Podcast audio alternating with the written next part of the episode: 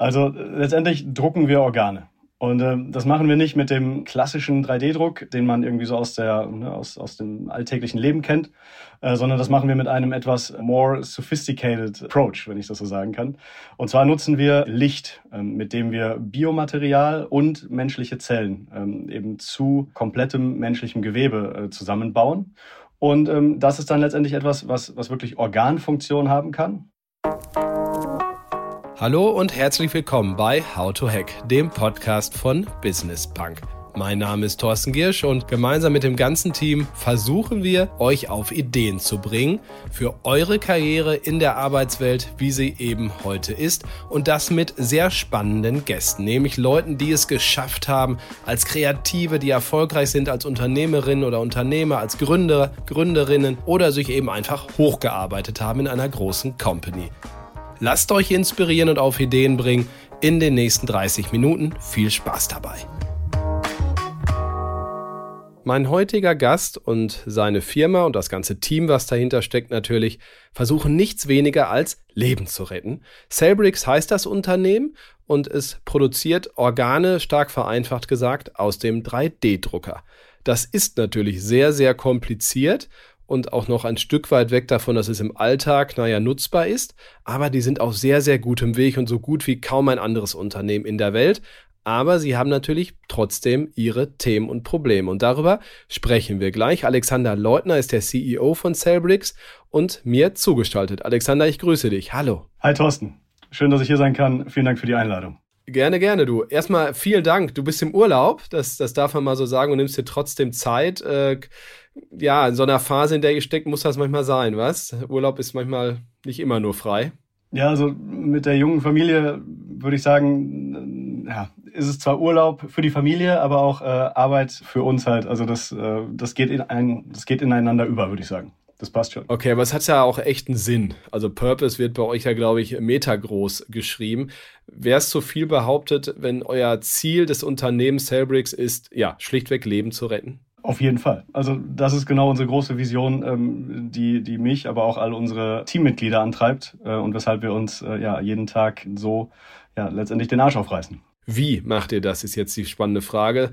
Ich weiß, es ist sehr, sehr medizinisches Thema, aber du, du hast viel Übung darin, es so zu erklären, dass das wir alle es verstehen, vor allem ich. also letztendlich drucken wir Organe.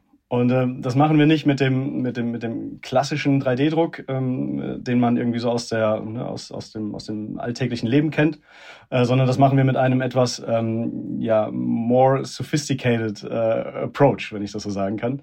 Und zwar nutzen wir ähm, Licht, ähm, mit dem wir Biomaterial und menschliche Zellen ähm, eben zu ähm, komplettem menschlichem Gewebe äh, zusammenbauen. Und ähm, das ist dann letztendlich etwas, was, was wirklich Organfunktion haben kann. Und äh, das wird in den menschlichen Körper implantiert und kann dann eben äh, Menschen mit Gewebeschaden oder aber mit Organschaden ähm, ja dabei helfen, eben wieder diese Organfunktion, die halt äh, ja einen Fehler hat, äh, wieder aufzubauen und ähm, den Fehler letztendlich zu kompensieren. Wie seid ihr darauf mal gekommen? Also erzähl mal kurz die Geschichte von Cellbricks. Also kurz ist, äh, ist wirklich eine Herausforderung, aber ich äh, probiere das natürlich. Also 2016 hat unser Gründer ähm, Dr. Lutz Kloke ähm, Cebrix gegründet, das als Spin-off der ähm, TU Berlin.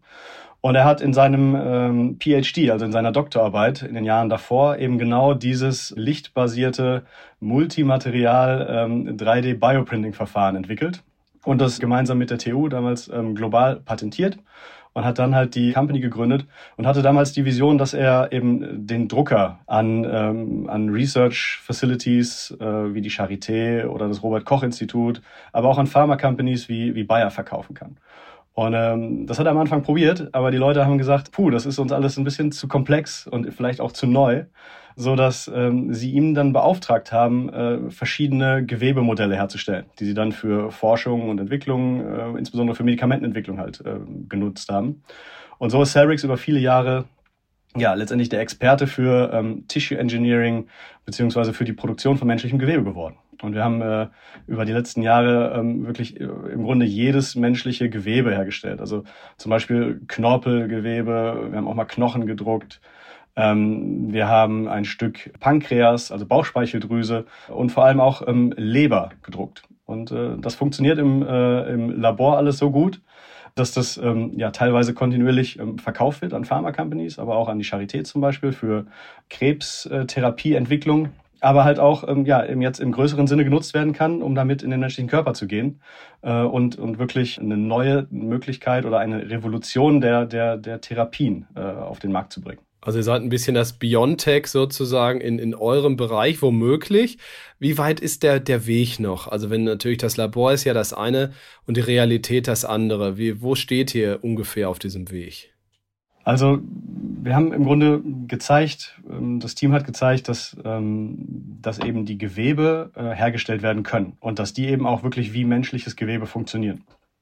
Und ähm, der nächste Schritt ist natürlich, das jetzt durch die verschiedenen regulatorischen ähm, Gateways, also die, die Entwicklungsschritte halt durchzubringen äh, und dann möglichst schnell damit auf den, auf den Markt zu gehen. Und ähm, wenn man jetzt aus der, ähm, aus der Perspektive halt der, der Therapieentwicklung auf Celrix schaut, dann sind wir noch relativ früh. Ne? Also da sind wir quasi ähm, am an Beginn der Präklinik. Ne? Am Anfang ist die Präklinik, dann gibt es die klinischen Studien äh, und dann irgendwann ähm, ein paar Jahre später gibt es dann einen Market Launch. Was man halt natürlich Celrix im Grunde zugutehalten muss, ist, dass wir über die letzten Jahre schon gezeigt haben, dass die Plattform, ne, also die, die 3D ähm, dass die validiert ist und äh, ja auch letztendlich schon kommerzialisiert ist, weil und zum Beispiel verkaufen wir ähm, äh, unseren Drucker an, an ausgewählte Partner. Die können dann halt ähm, einen, einen besseren Zugriff auf, auf die Technologie haben äh, für nicht kommerzielle Anwendungen. Also die Plattform und im Grunde Celrix und das Prinzip ist, ist validiert, das funktioniert.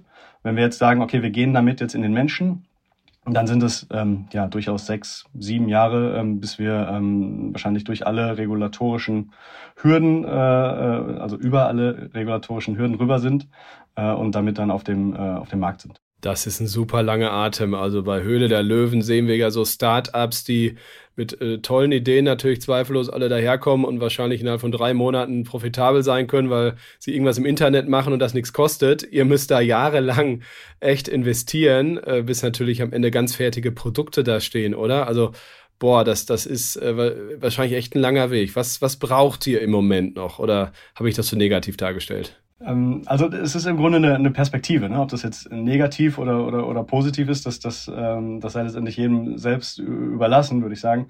Ähm, weil im Grunde die Businessmodelle, die ne, bei, der, bei der von dir genannten Sendung irgendwie gepitcht, präsentiert und irgendwie auch gehypt werden, die sind natürlich, ja, wie soll ich sagen, vom, vom Impact her haben die eine ganz andere Größenordnung.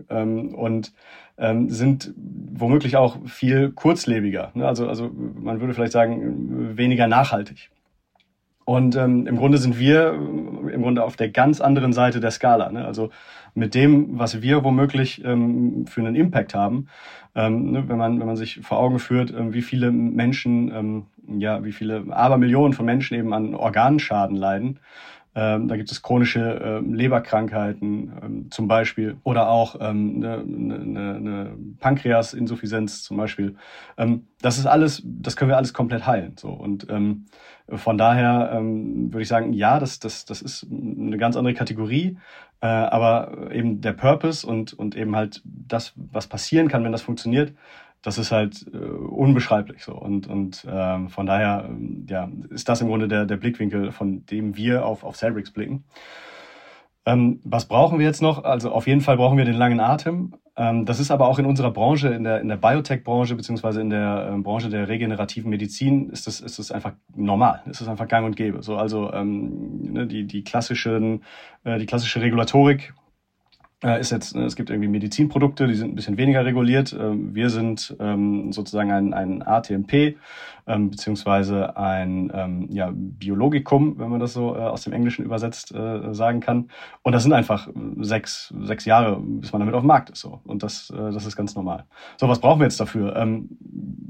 Im Grunde brauchen wir ähm, über diese sechs, sieben, acht Jahre brauchen wir eine Menge an Funding. Also ähm, wir, wir sind eben ein Biotechnologieunternehmen, Wir müssen immer äh, die notwendige ähm, äh, Laborfläche eben äh, mieten, bezahlen. Wir müssen die, die Zellen eben für die ganzen Versuche einkaufen. Äh, wir müssen die Versuche natürlich auch bezahlen. Wir müssen die regulatorischen äh, ähm, ja, ja, Berater letztendlich äh, und, und eben halt die ganzen Stage Gates bezahlen. Ähm, und wir brauchen natürlich auch das, das äh, also die Leute dafür an Bord. Und das sind eben halt auch ähm, jetzt nicht die Leute, die einfach nur ein BWL-Studium gemacht haben, ähm, sondern das sind halt, also jetzt nur in Anführungszeichen natürlich, aber das sind halt, das sind halt alles ähm, ja, Biotechnologie-Experten. Ähm, das sind alles äh, Zellkulturexperten. So die, die haben im Zweifel schon mal ähm, eine Therapie auf den Markt gebracht und ähm, die kosten natürlich auch dementsprechend.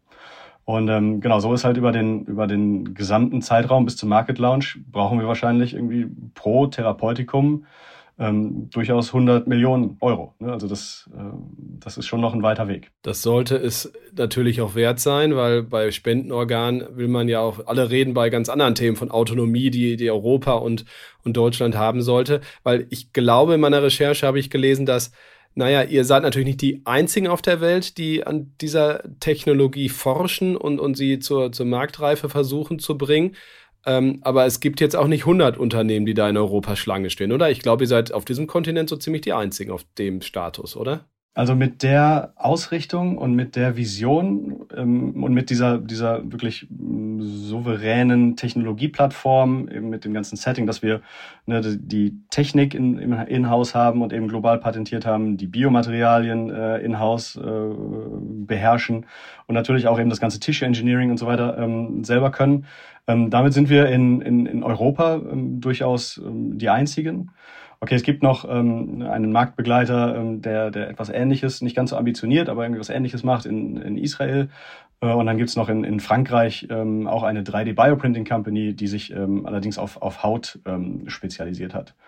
Und ähm, wenn man jetzt aber dann eben über den großen Teich rüberschaut, ähm, dann hat man eben in den USA und beziehungsweise in Kanada äh, wirklich große, große äh, Marktbegleiter. Und ähm, ja, die haben halt ähm, teilweise sehr viel Funding, äh, auch wenn sie vielleicht nur ähm, ja, drei Jahre älter sind als wir ähm, und vielleicht schon den einen ähm, großen präklinischen Versuch äh, gemacht haben, mit dem sie halt wirklich schwarz auf weiß zeigen können, so ähm, ja, das, das ist wirklich kurz davor, dass, dass man das auch in den, in den Menschen bringen kann.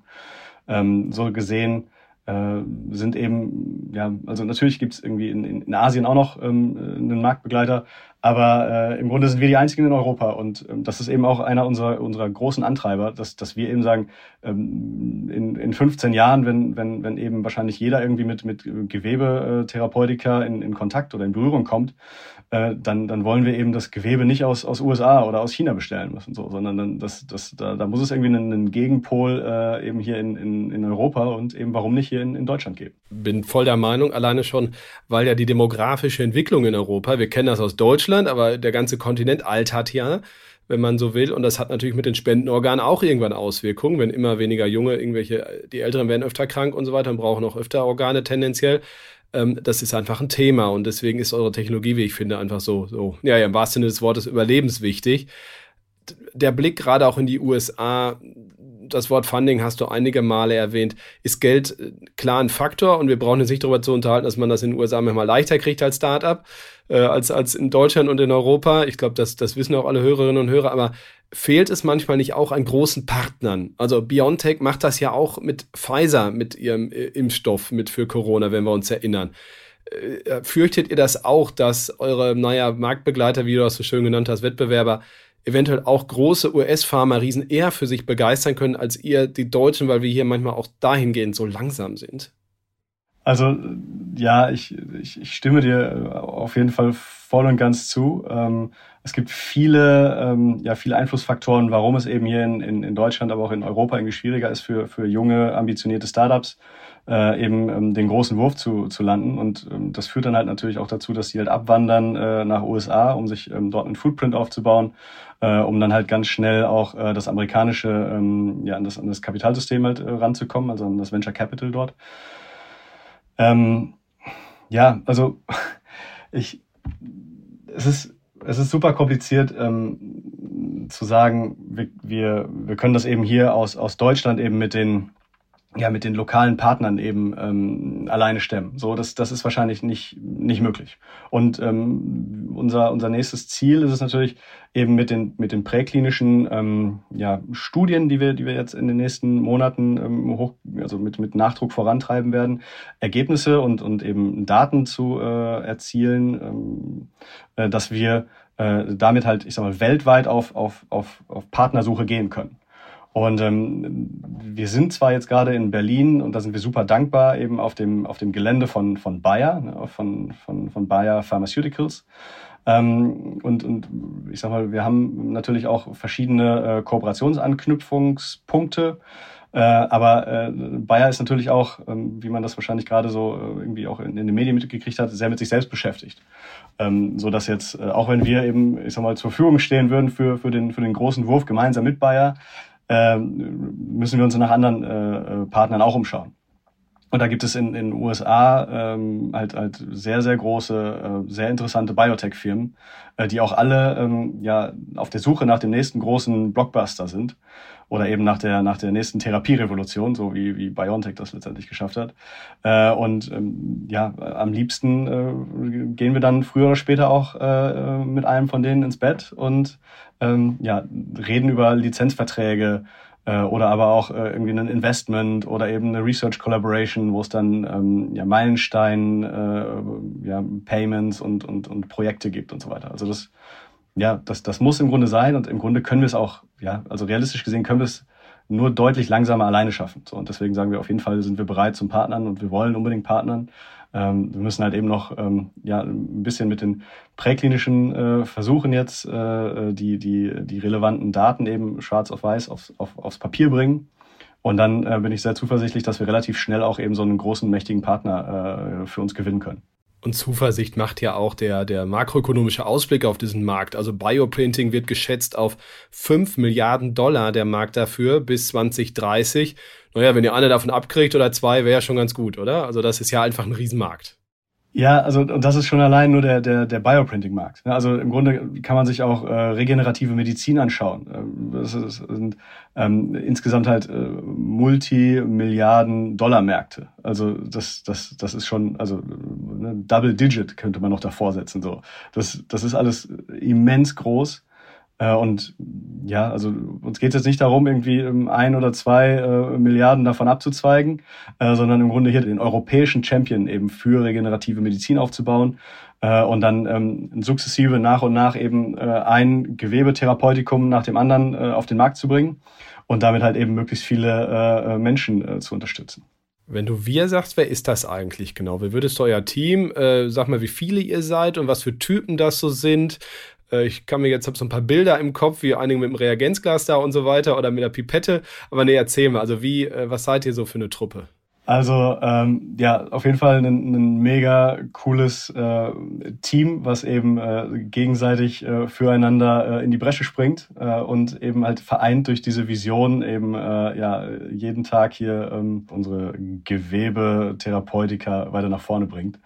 Ähm, wir sind aktuell ähm, so zwölf Festangestellte äh, und haben immer ähm, ja wahrscheinlich so roundabout zehn Studenten, also so Part-Time-Mitarbeiter äh, äh, mit mit an Bord, die äh, die rumwuseln und uns äh, insbesondere im Labor äh, wirklich großartig helfen.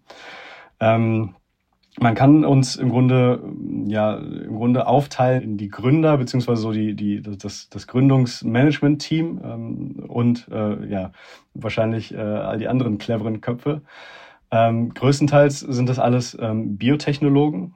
Die haben ähm, ja zum Beispiel an der äh, medizinischen, äh, also an der Fakultät für medizinische Biotechnologie an der ähm, TU Berlin, äh, ne, von dort sind, sind viele gekommen, eben weil, weil Lutz da ähm, äh, die Firma gestartet hat und dann eben auch direkt von da aus äh, viele für sich begeistern konnte. Ähm, das heißt, von da sind äh, viele direkt mitgekommen. Äh, und äh, dann sind eben ähm, ja letztendlich Joachim und ich ähm, wahrscheinlich so die die die ersten äh, wirklich nicht äh, Biotechnologen an Bord gewesen. Ähm, Joachim war ähm, schon äh, im Grunde 2019 einer der ersten äh, Investoren äh, in Cellbricks mit seinem Family Office ähm, Lutz in der äh, ersten Fundraising-Runde unterstützt. Und äh, ist dann quasi über die, die Covid-Pandemie ähm, äh, immer mehr ins Operative reingegangen und hat dann äh, irgendwann ähm, ja mit Lutz den Deal gemacht, dass, äh, äh, dass, dass, dass er fest äh, eben als, als Geschäftsführer mit an Bord gehen hat, aber gesagt, hey, dann, dann brauche ich ein bisschen Support. Äh, und dann, dann, ich war damals mit, mit Joachim in Kontakt und hat gesagt, okay, dann, dann, dann stelle ich euch mal Alex vor und äh, Alex sucht eben gerade was Neues.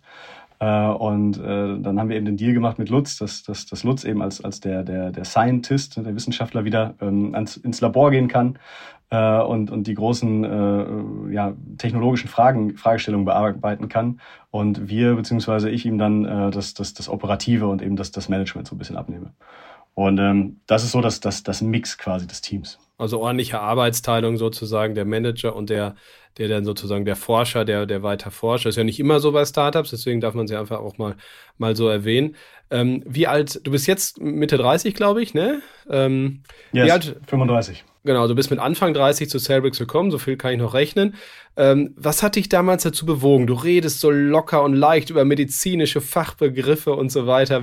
Hast du also auf eine, eine ziemlich steile Lernkurve gehabt, aber was hast du vorher gemacht? Und vor allen Dingen, was hat dich dann bewogen zu so einem, naja, ich, ich sag das jetzt mal einfach so, doch finanziell betrachtet risikoreichen Projekt zu gehen? Man weiß ja nicht, wie es ausgeht, so über all die Jahre. Äh, naja, also das, das Gute ist, ich habe es ja ein Stück weit selber in der Hand. So, deswegen kann ich dir, dir schon mal sagen, dass das sich gut entwickelt äh, und, und weiterhin gut entwickeln wird.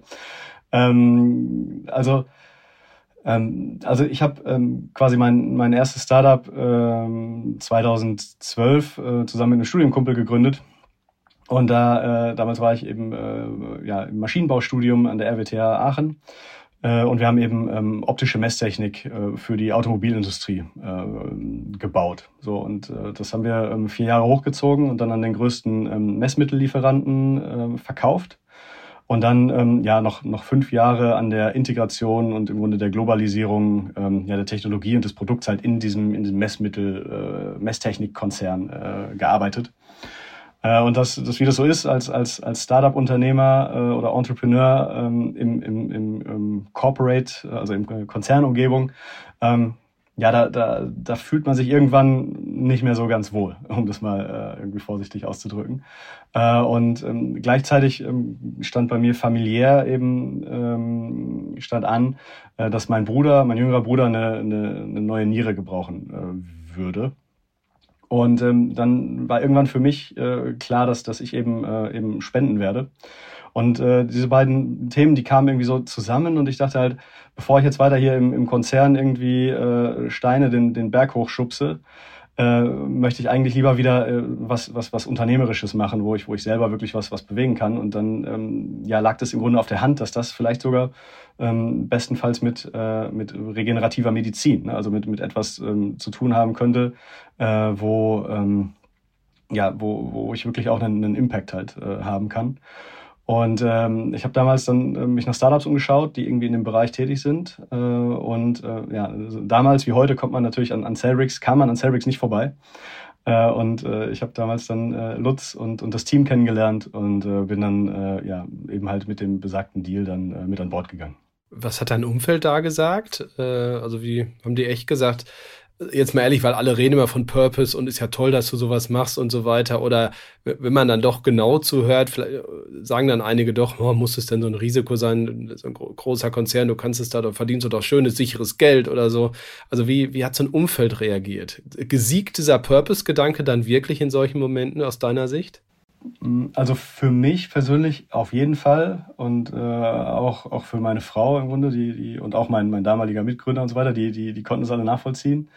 Ähm, ich muss ganz ehrlich sagen, dass, dass sehr viele das auch einfach, ähm, ja, wahrscheinlich so ein bisschen einfach abgetan haben, wie so, ja, ja, lass, lass den mal, lass den mal was probieren, so.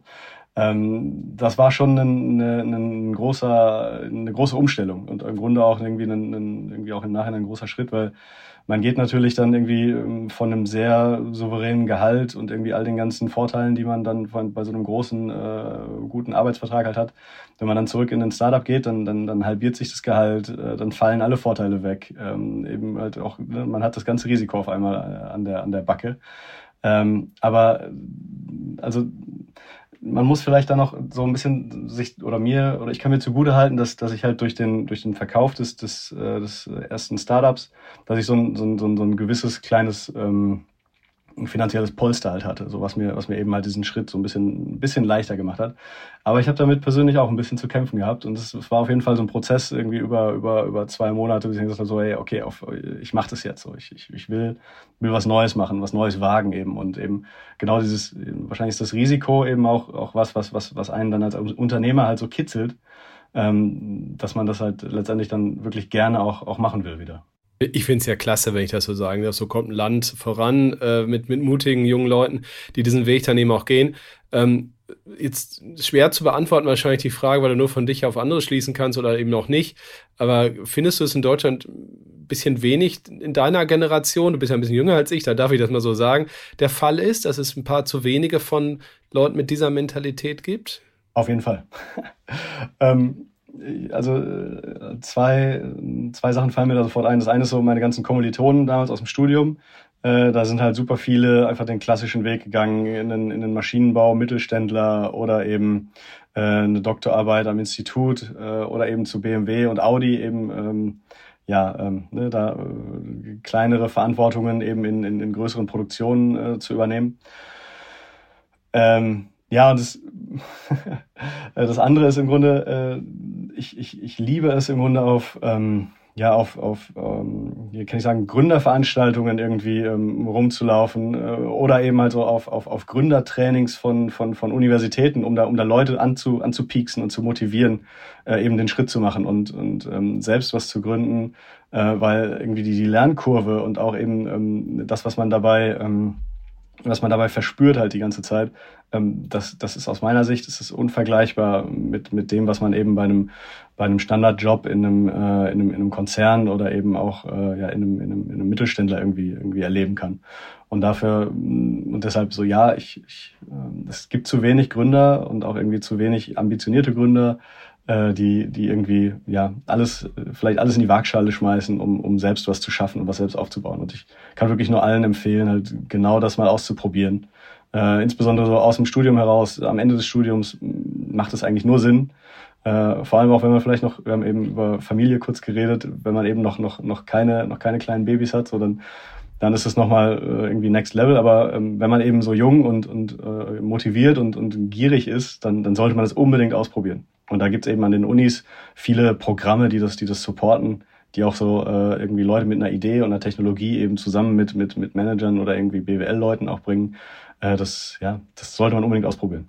Wie gehst du vielleicht zum Abschluss, damit wir dich auch gleich zu deiner Familie zurückbringen sozusagen und du noch ein bisschen Urlaub machen kannst, ähm, wie gehst du mit, mit Druck um? Ist das was anderes als, als Festangestellter? Ich meine, du, du hast da ja wichtige Gespräche, wahrscheinlich auch international. Das ist ja jetzt, hast du ja eben erwähnt, aber nicht alles nur in Deutschland.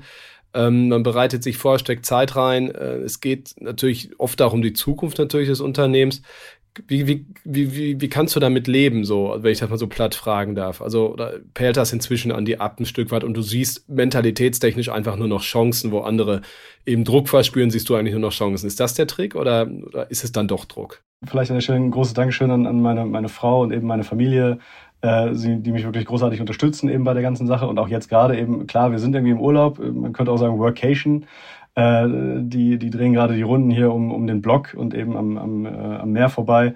Äh, ich mache jetzt hier noch ein paar Meetings, von daher ist es, ist es, äh, ist schon okay, dass, dass, wir, dass wir eben quatschen. Ähm, aber wie, wie geht man damit um? Also ganz klar, irgendwie, man muss irgendwie so, ein, so, ein, so eine gewisse Grundpositivität haben, würde ich sagen. Ähm, und eben halt vor allem Chancen äh, anstelle von Risiken sehen, weil wenn man im Grunde zu viel Risiko sieht, dann bewegt man sich letztendlich auch nicht vorwärts, beziehungsweise bewegt man sich zu langsam ähm, vorwärts in, ähm, und als, als, als Startup muss man eben sehr agil und, und schnell und schnell sein. Ähm, ne, move fast and break things, irgendwie hat, hat mal äh, ein großer Entrepreneur gesagt. Ähm, das, das, das macht auf jeden Fall Sinn, um halt schnell Erfahrung zu sammeln. Ähm, wie geht man mit Druck um? Klar, das, wenn man das so von, von vornherein lernt, also ne, irgendwie ein, ein eigenes Startup aufbaut, so dann, dann, dann, dann wächst man da rein und gewöhnt sich daran. Wenn man vielleicht auch vorher nicht woanders äh, gearbeitet hat, dann, dann kennt man letztendlich nichts anderes und dann ist es halt okay. So. Ähm, wo ich persönlich merke, wie ich, wie ich mit Druck umgehe, wenn es halt irgendwie viel wird, dann muss ich mir irgendwie wirklich eine, eine, eine fixe Zeit irgendwie am Abend für, für Familie einräumen, wo ich, wo ich irgendwie ähm, alle äh, Notifications irgendwie ausschalte und, und mich um Kind und, und eben Frau und eben Familie kümmern kann. Ähm, aber was dann eigentlich auch noch äh, ultra wichtig ist für mich persönlich, ist ähm, Sport zu machen. Also ich, äh, ich, ich, ich mag sehr viele Sportarten, wo es wirklich irgendwie so an die, an die Substanz geht irgendwie. Ähm, das äh, kann man nicht immer irgendwie im Alltag einbauen. Also man kann nicht immer irgendwie ähm, Kitesurfen gehen oder, oder Skitouren machen oder so, aber ähm, ja, irgendwie laufen um den Block, äh, bis, bis man kurz vorm Kotzen ist sozusagen, äh, das, das, das hilft immens. Oder auch eben Rennradfahren, äh, Berge hoch und runter, um sich richtig auszupowern. Äh, einerseits kann man da den Kopf freikriegen, das, das merke ich richtig, richtig großartig, so dass man einfach alles vergessen kann in der Zeit. Äh, und andererseits bringt es den Körper immer einmal so an die, an die, an die Leistungsgrenze, äh, dass man sich danach einmal kurz, ähm, ja, dann kann man zumindest gut schlafen äh, und am nächsten Tag wieder angreifen. Ich drücke euch die Daumen bei all dem, was ihr da macht. Äh, nicht nur, weil ich vielleicht selbst mal irgendwann ein Organ brauche und dann froh bin in hoffentlich ferner Zeit, wenn es welche gibt und dann Zweifel dann auch natürlich eine mit eurer Technologie. Es ist echt sehr wichtig, was ihr tut. Äh, alles, alles Gute bitte auch dem Team ausrichten. Vielen Dank euch fürs Zuhören und ich würde sagen, wie immer, bleibt gesund und erfolgreich. Bis nächsten Donnerstag. Tschüss. Das war How to Hack, der Podcast von Business Punk. Vielen Dank, dass ihr dabei wart und ich sage euch, bleibt gesund und erfolgreich bis nächsten Donnerstag. Tschüss.